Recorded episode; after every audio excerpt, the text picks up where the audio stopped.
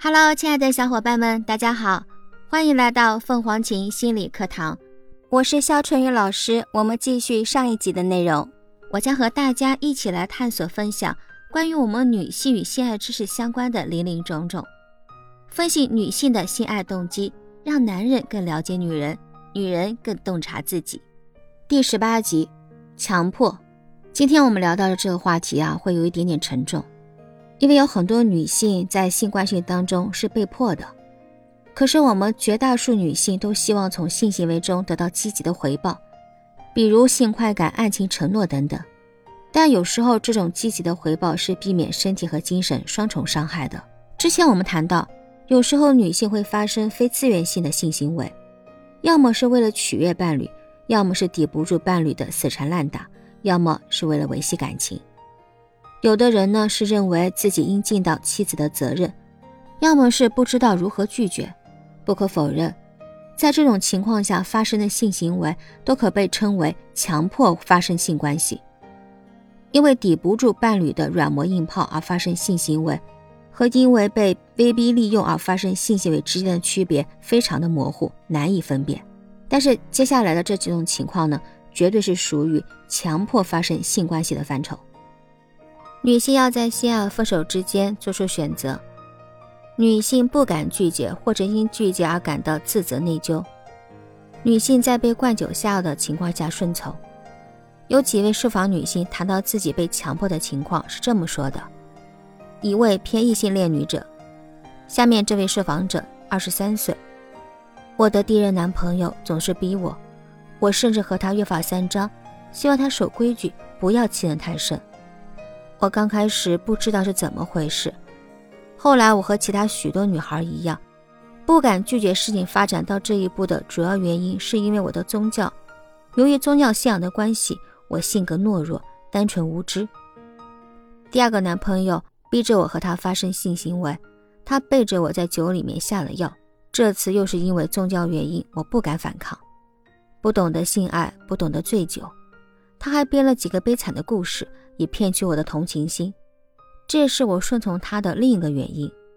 我碰到好几次这种情况，有时候是因为无法抵抗伴侣的软磨硬泡，有时候是因为被人蒙骗，有时候是因为性格太过软弱，无法开口拒绝。我感到紧张不安、迷茫无助，我不想惹对方生气。我相信别人不会利用我软弱的性格，可是当他们在利用我时，我又手足无措，不知道如何是好，这都怪我太小，也太没有自主性。这些事情都发生在我十九岁之前，后来我不再那么软弱，也不再那么幼稚了。下面这位受访者三十一岁，他回忆之前的事情是这样说的：我当时非常的幼稚，差不多只有十四岁，我遇到了一个男孩，后来就去他家里玩，本来一切都很好。我们开始亲热，后来我就不愿意了。可是他告诉我，我必须和他发生关系，否则他就不送我回家。之前我是跟父母撒了谎才出来的，所以没脸打电话叫他们来接我。我怕自己惹上麻烦，所以就顺从了他。因为我只想赶紧从他家出来，而唯一的办法就是顺从。强迫发生性关系，很多人可能是陌生人。但是熟人作案的情况更常见，任何文化、任何阶层、任何年龄的人都可能实施强迫行为。被强迫的受害者可能是男性，也可能是女性，但是绝大多数情况下是女性。根据一项侵害妇女暴力调查，八千名女性中有百分之十五的人曾遭遇强迫，百分之三的人曾试图被强迫，百分之六十二的罪犯都是受害者的前任或者现任伴侣。而熟人实施强迫的时候，更容易伤害受害者的身体。在调查中，我们发现青少年时遭遇强迫发生性关系的女性非常的多。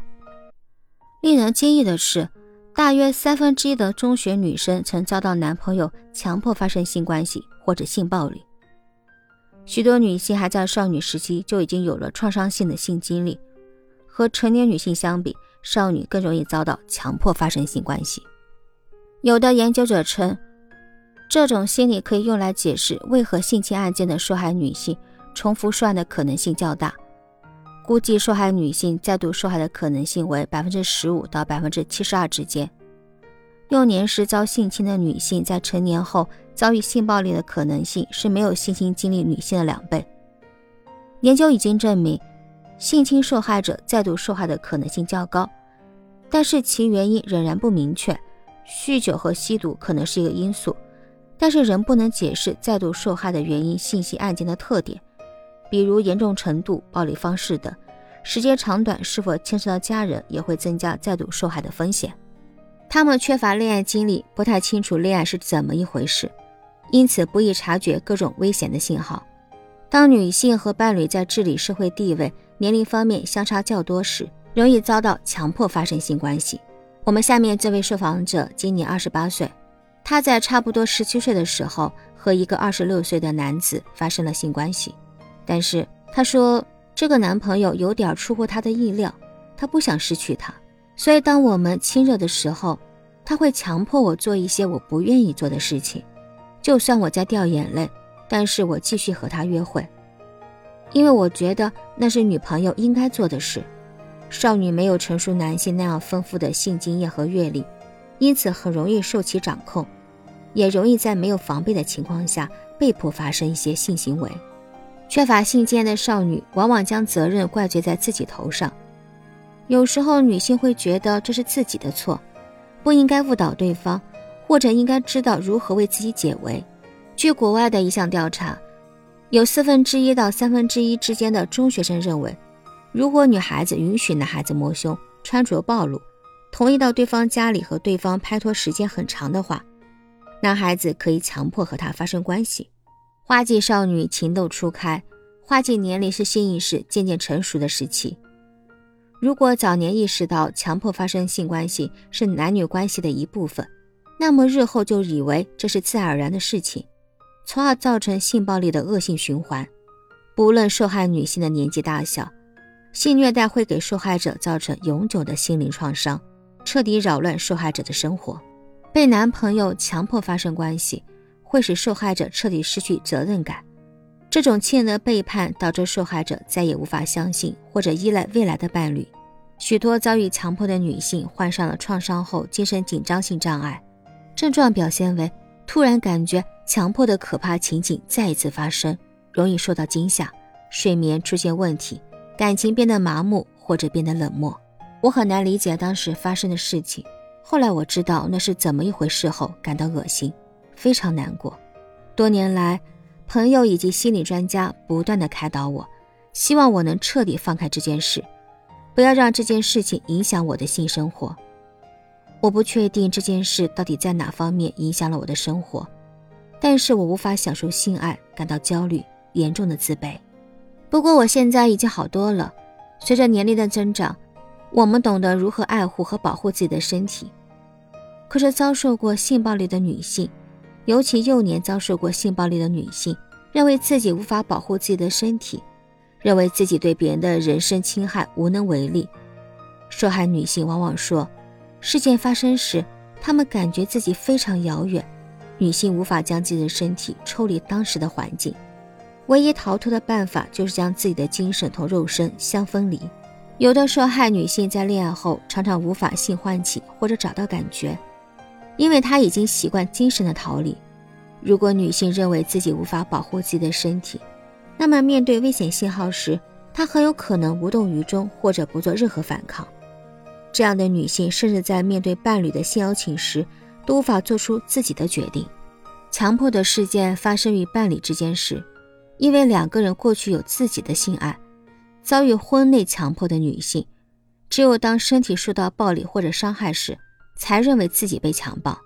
研究指出，被伴侣强暴的女性常常为对方找借口，比如他喝醉的时候才那样，比如我不应该激怒他等等。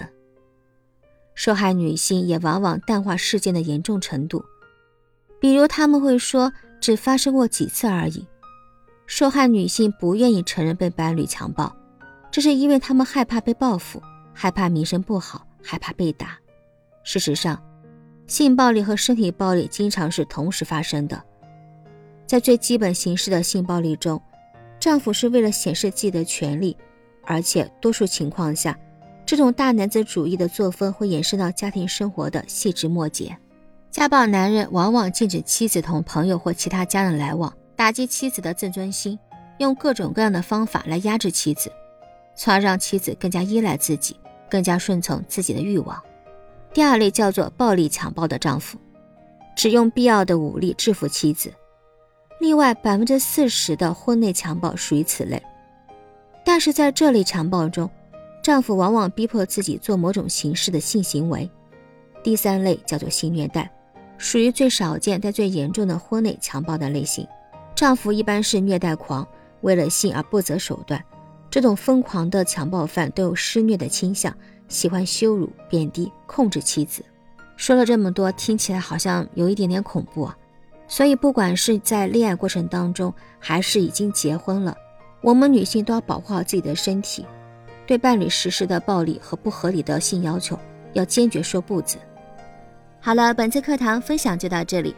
有任何问题，小伙伴都可以咨询我们凤凰琴心理，我们将有专业的心理咨询老师进行免费解答。我是春雨老师，我们下期见喽，拜拜。